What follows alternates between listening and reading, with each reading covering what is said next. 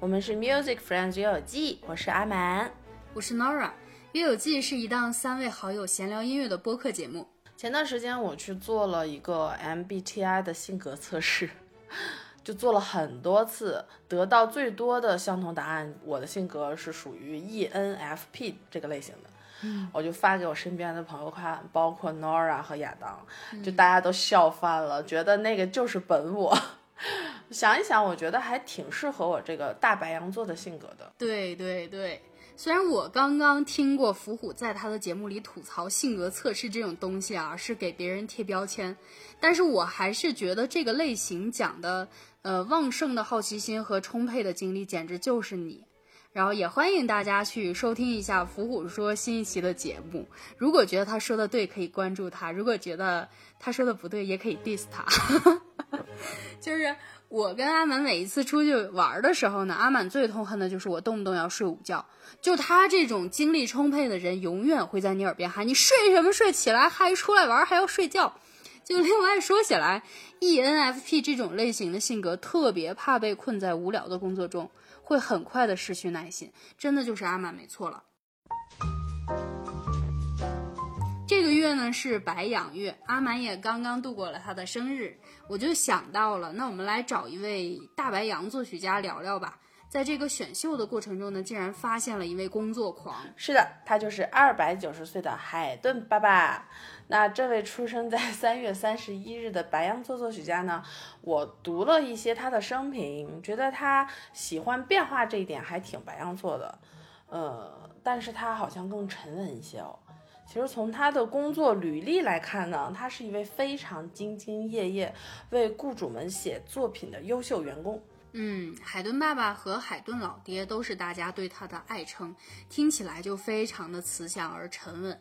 他是真正高产的一位工作狂，很长情的为艾斯特哈奇家族工作了三十年左右才退休。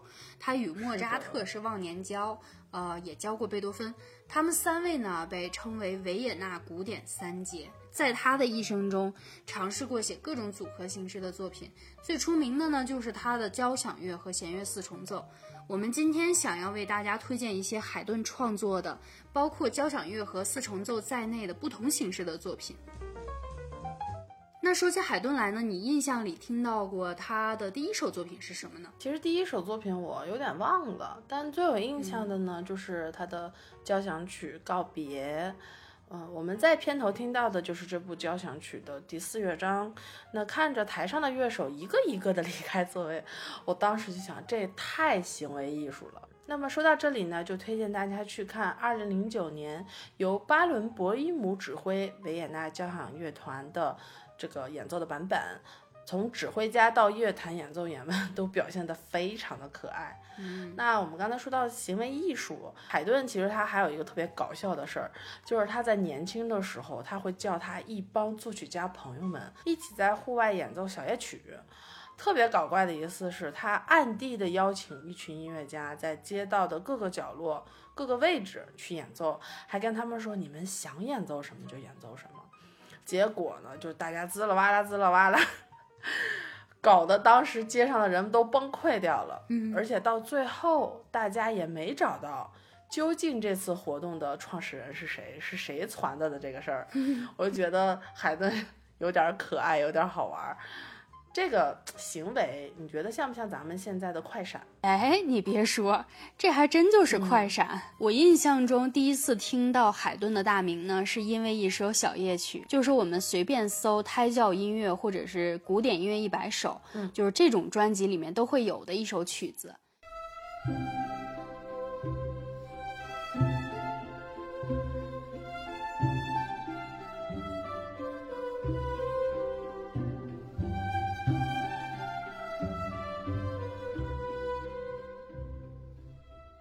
虽然后来被改编成了钢琴版、吉他版等等，但其实最原始的版本呢，就是弦乐四重奏版。因为这首曲子的风格很像海顿，所以大家都以为是海顿写的。后来经过专家们的考证，F 大调四重奏中的这首小夜曲，它的作者其实是德国作曲家霍夫斯特德。但还是有许多朋友像我一样，因为这首乐曲认识了海顿，也了解了。他就是弦乐四重奏之父。海顿老爹呢，他一生写了八十多首四重奏作品，而且他非常喜欢六首六首的写。对，就是古代的欧洲人也很喜欢六六六，就巴赫也是六首六首的写，而且经常搞这个六乘六，比如说写六首组曲，每套组曲里面包含六首舞曲。那海顿这个也很讲究，六首四重奏，六六大顺，每首四个乐章，四平八稳。你看看人家这个寓意啊，八成是算过的。你说他听到这个解读呢，会不会还有点满意？正合他意呢？万 万一说不定。不过他的弦乐四重奏我听的是比较少的，以前固有的思维就会想，他的四重奏会不会和莫扎特的风格是差不多的？直到大学的时候，我听你们排练了他的一部作品，当时我就觉得，哇哦！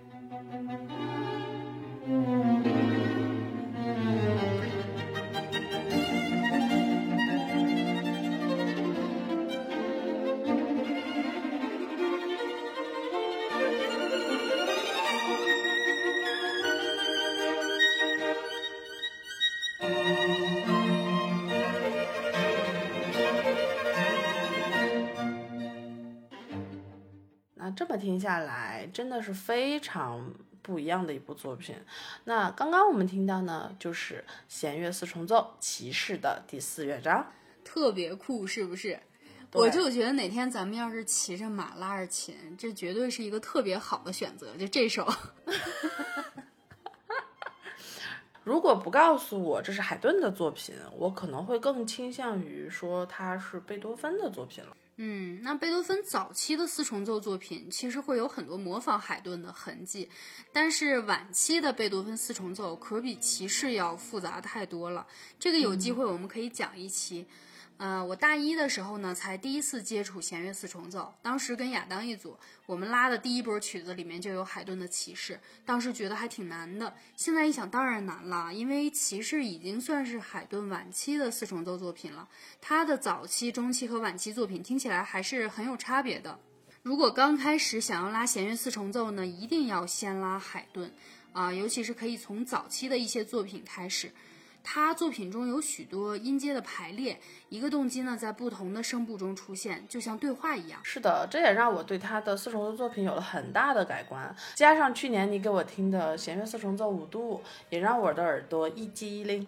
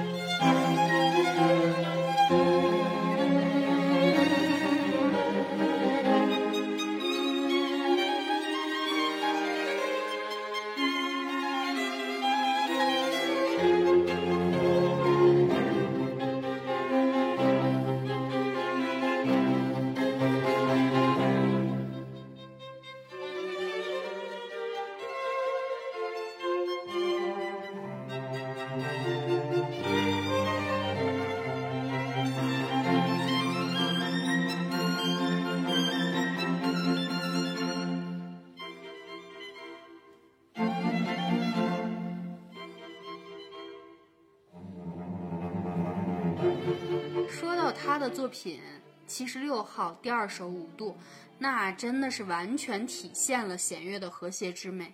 弦乐本身就是一件五度相生的乐器，许多五度音程的产生呢，会让乐器在空间中产生更多的泛音，尤其是在四位演奏者的音准和呼吸都特别默契的时候，作为观众就会觉得被五度音程形成的那股暖流包围住。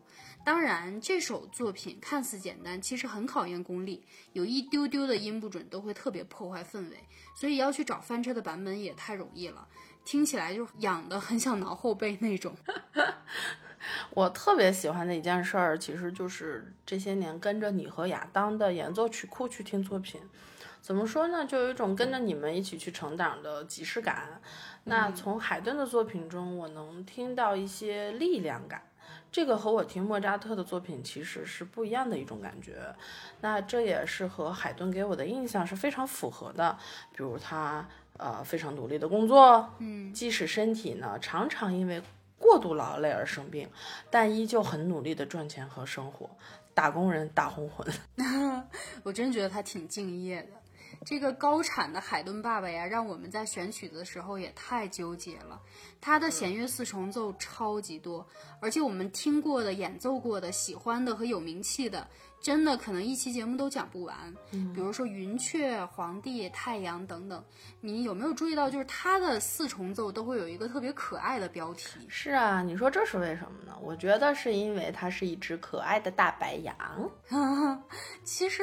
大白羊海顿他本身是没有写标题的，嗯，呃，当他从艾斯特哈奇家族退休之后呢，去到了英国，他的作品在英国的演出大获成功，得到了非常多英国出版商的关注。那这些出版商们为了包装这些作品，就给他们起了名字，啊，什么青蛙呀，什么这个那个的，就可以说是一种营销手段了。但是这些可爱的名字流传至今，比起冷冰冰还。拗口的那个数字编号，这些标题真的是让人印象深刻。在策划这期节目的时候呢，阿满就说：“我们要不然讲弦乐四重奏吧？”但是我想，作为弦乐四重奏之父呢，讲海顿爸爸的四重奏的节目应该是非常多的，所以我还是想把节目中更多形式的海顿好作品推荐给大家，也让大家认识一个更丰富的海顿爸爸。嗯，提到这个弦乐四重奏，就不得不说另一种重奏的组合形式，也就是钢琴三重奏，应该也算是弦乐四重奏发展的前身了。我们今天提到的海顿的钢琴三重奏呢，就是比较常见的一种形式，比如说像钢琴啊、小提、大提，其实还有很多，比如说像钢琴长笛小提、钢琴小提中提，呃，这种组合形式在室内乐中是非常多样和常见的。还是要看作曲家的作曲需求和他的爱好。其实说到三重奏，海顿有一个非常特别的三重奏形式，是上低音维瓦尔琴三重奏。这个琴的样子，我们后期会给大家在 show notes 里面贴一下，大家可以看看，还是很特别的。这个三重奏呢，它包括上低音维瓦尔琴、中提琴和大提琴这么一个搭配。那它其实是为了当时赞助他的亲王，呃，可以在。呃，艾斯特哈奇宫演奏，就为他写了非常多的作品。这位亲王是很痴迷于这个上帝音维尔琴的，中间甚至会聘请演奏大师来教授他技艺。那传说中呢，就是海顿啊，为了和这个金主搞好关系，他私下呢就去努力的练上帝音维尔琴，想有一天呢可以在亲王面前表演。没想到亲王因此就非常的生气，他觉得海顿是不是有想超越他技艺的这种想法，应该给海顿挺大打击的。从此海顿呢就再也没有练习过这个上帝因维尔琴了。但他因为工作的需要，还是为这位亲王呢写了大概一百多部这种类型的三重奏，兢兢业业的海顿老爹。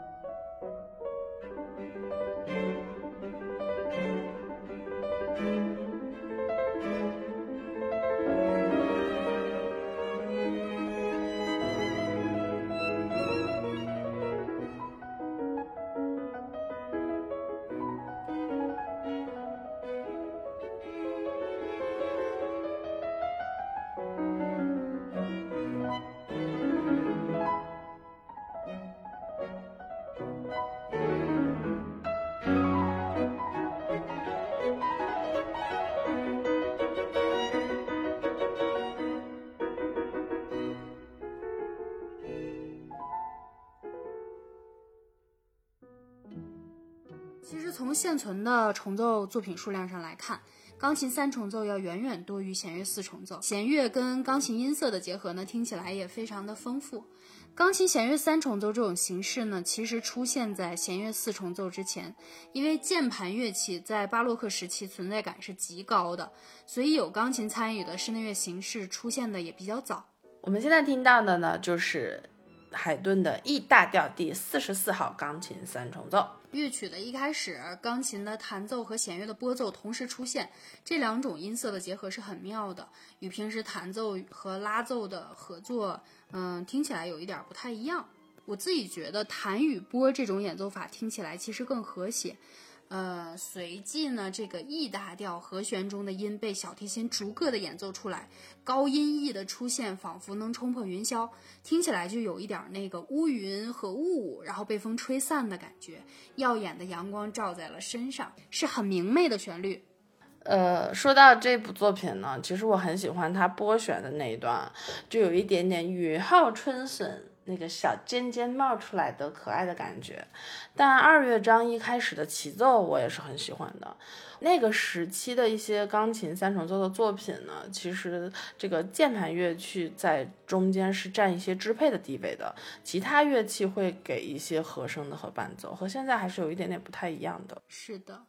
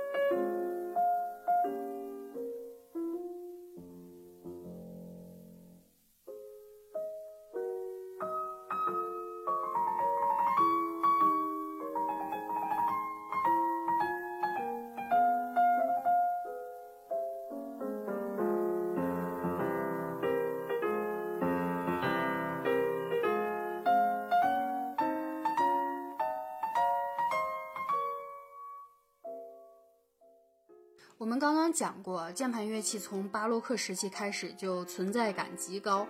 除了写钢琴三重奏呢，海顿也写了很多的这个钢琴奏鸣曲、变奏曲，还有协奏曲啊，也有一些他的作品是用那个现代钢琴的前身啊，有一种叫 fortepiano 的键盘乐器演奏，B 站上可以查到的。我觉得那个音色还挺特别的。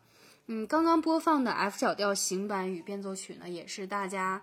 公认的海顿最好听的钢琴作品之一。海顿他经历了这个从羽管键琴，呃，被钢琴逐渐代替的这么一个时期，呃，他也随之呢创作了很多钢琴的奏鸣曲。在他有一个阶段啊，他为了吸引贵族太太们，从而将自己的作品卖一些更好的价格，他不会在创作的时候呢创作那些很复杂、很浮夸、非常炫技的那种音乐风格，而是会。会创作一些华丽丽的那种奏鸣曲，我觉得他非常有经商的头脑，市场定位和大数据精准投放，厉害的很。他他不是经过了那个某视频软件的培训吧？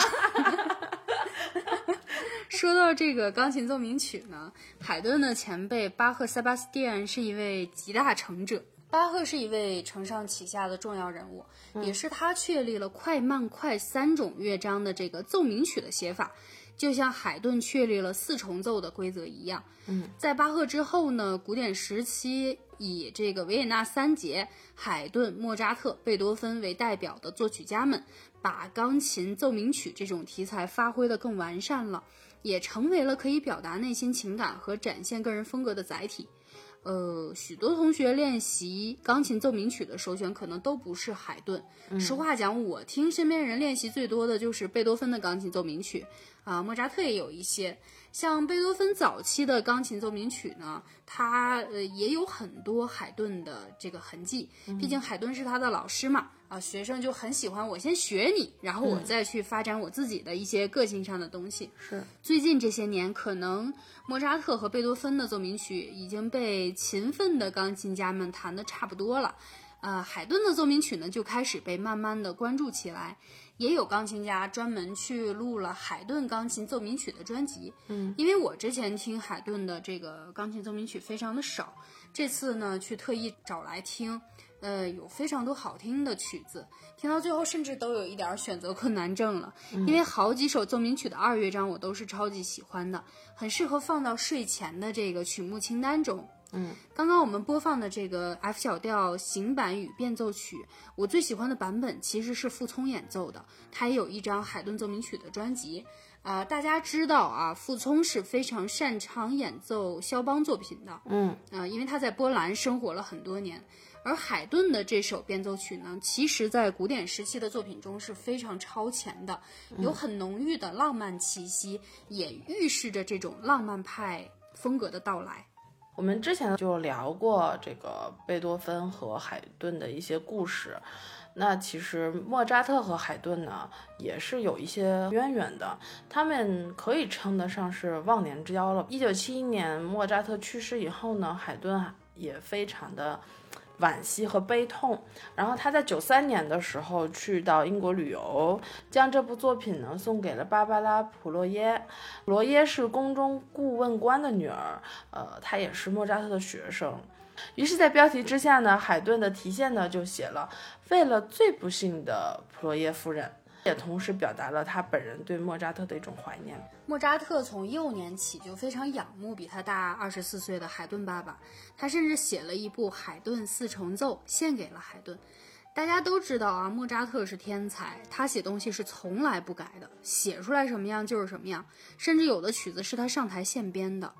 但是这部作品他竟然是改了又改，花了很多的时间和精力才写好，足以见得他是有多重视这部作品。他认为海顿的四重奏作品非常具有哲理性，但是在改完这部作品之后呢，他自己说：“我觉得我已经超越海顿了。”就这对于莫扎特来说是一个非常值得纪念的成长过程。嗯，应该是非常开心的一种经历吧，一种感悟。嗯嗯，也许呢，这个海顿爸爸呢，也是从莫扎特开始教的，也未必不可。他好像就是这么称呼他。我们前面提到海顿是弦乐四重奏之父，其实他也是交响乐之父。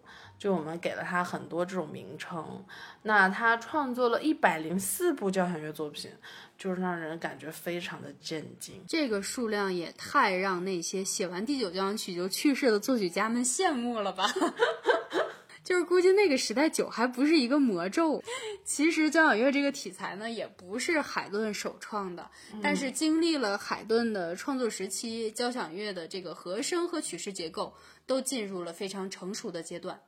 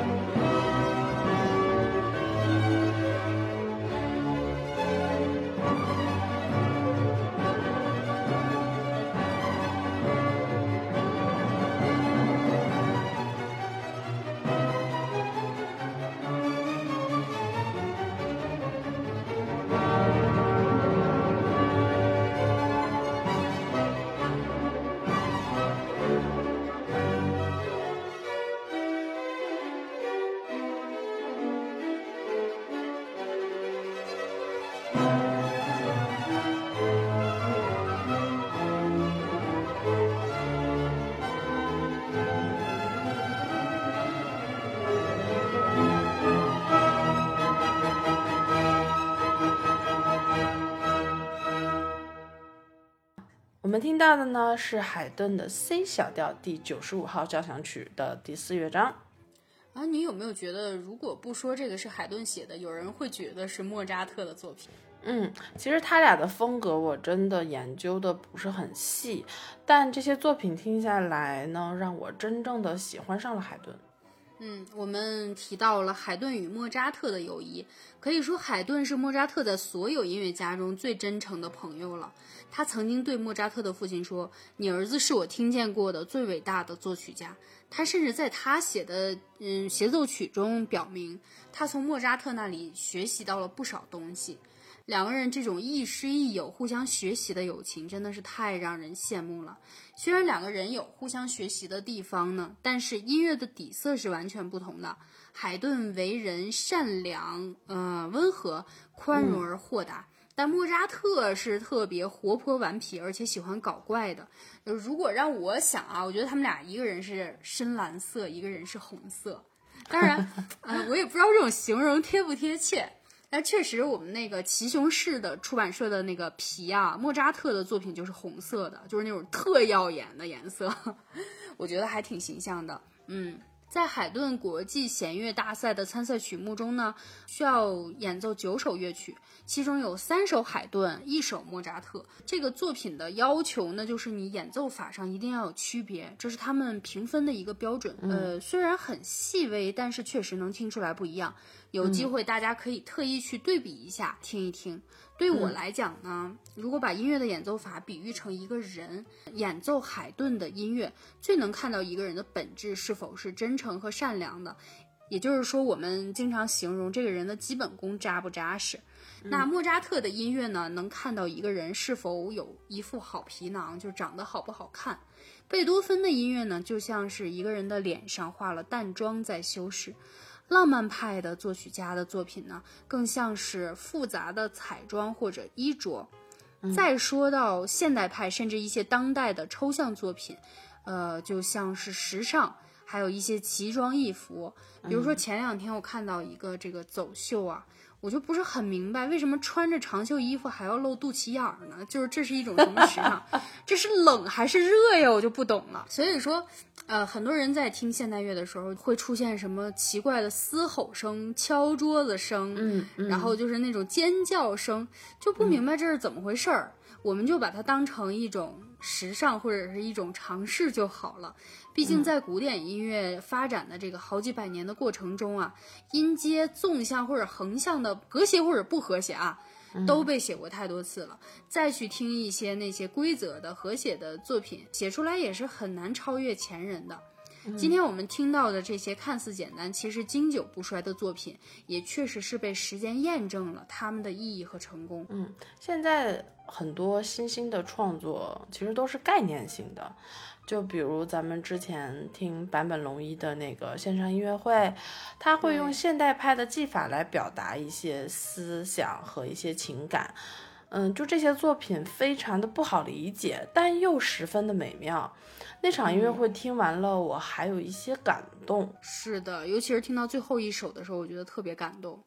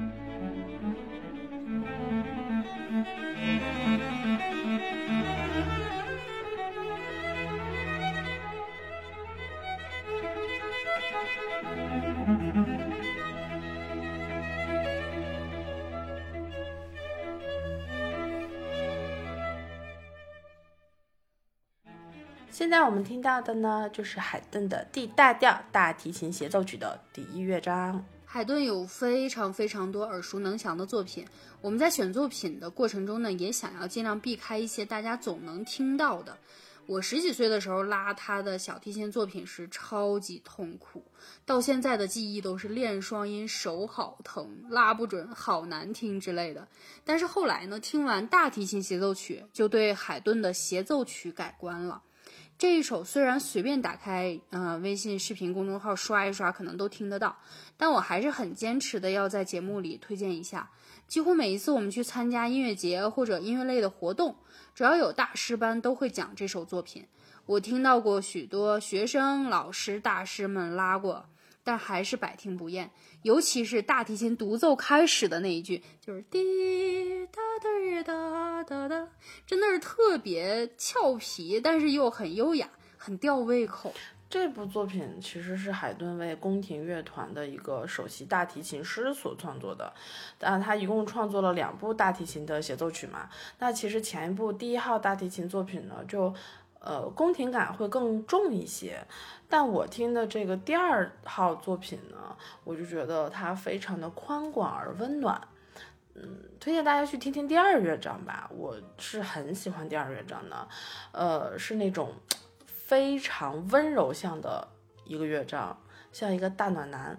那你要这样讲，三乐章我也超喜欢。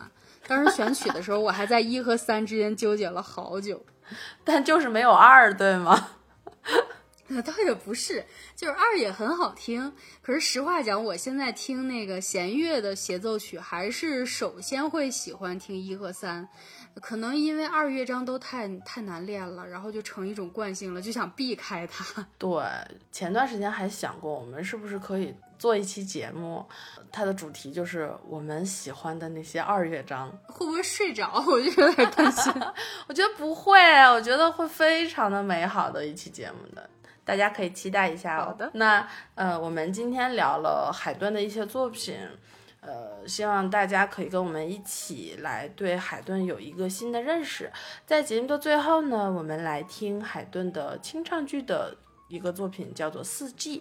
那么其中的第三首叫做《来吧，霍尔德兰茨》。海顿的音乐启蒙其实就是在唱诗班开始的，呃，所以他本人是非常熟悉和了解合唱的，也写过许多歌剧的作品，啊、比如说清唱剧《创世纪》，啊，还有药剂师等等。咱们选作品的时候呢，你还提到过《临终七言四重奏》，其实是由乐队版改编的，后来也被改编成了这个合唱的版本。呃，海顿也很满意。呃，许多作曲家呢都写关于四季的作品，呃，像我们之前讲过皮亚佐拉、维瓦尔第等等。那海顿的这部作品呢，同样也描写的是四个季节，它分的是就是四个大的部分。作品中啊，画面感是非常强的，充满了叙事性。剧本是根据英国诗人詹姆斯·汤姆森的同名长诗改编的。虽然我们听到它是一个古典风格的作品，好像很深奥，但是音乐语汇呢是很通俗易懂，而且充满着清新的活力。刚才你提到他小时候的启蒙是在唱诗班，其实海顿小时候还有一个故事，就是他被选到唱诗班以后呢，他差点被建议去接受手术，当一名阉人歌手。我的天呐！对，但是当时他的父亲就坚决反对，听他爸听到就匆匆跑到维也纳，确保自己的儿子不被受伤害。但其实很快，在十八世纪的时候，阉人歌手就在歌剧领域就风光不再了。哦，那还好他没有这样做。但是后来海顿离开唱诗班也是因为他变声了，然后对，就是是因为 变声。被嫌弃声音太难听，然后才离开的。是是是这样的，在他的这个工作创作生涯中，啊、他清唱剧是一个非常重要的比重。那么他清唱剧最有名的作品呢，就是《创世纪》。他非常想通过《创世纪》来证明自己是一位一流的清唱剧作家。呃，《创世纪》火热得到人们的这种。呃追随和喜爱之后呢，他就开始很快的去着手准备四季。我觉得可能也是想趁着前一波的热度，再去登上一个更高的一个境地。你要说就是赶热度这个事儿啊，我觉得他真的很白羊，对就是说什么就是是 就是立马去做，很有效率啊。四季的这个清唱剧也是刻意复刻了《创世纪》的写作模式，呃，在他创作这个作品的中间呢，呃，海顿也是因为忙碌于这个《创世纪》的出版，就非常繁复的工作影响到了他的健康。嗯，呃，他在中间经历了风湿热，再隔一年又总是高烧不断。但是最终呢，他还是在零一年把这个四季成功推上了舞台。呃，虽然没有像《创世纪》那么火热，但依旧让人们非常喜欢他这部作品。他这个《创世纪》还有一个很有趣的事儿，就是他在创作这个四季的时候，他在同时也在做这个《创世纪》的这个一个创编。他有一个很好的营销手段呢，就是他这个创编上面有一个目录，这目录上有四百多位横跨欧洲的名人，比如说有什么上流社会的人呀，有什么特别有名的诗人呀、名人啊、作曲家呀，这些人都买了他这部作品的这个。谱版非常好的一个销售手段，有点像我们现在的各种 UP 主和博主，告诉大家这些人都买我的作品了，老百姓们也要买，我的天呐，非常有趣哈。营销太厉害了！是是的，那最后就让我们来欣赏这首合唱吧，这期节目就到这里啦，感谢大家的收听，拜拜。拜拜。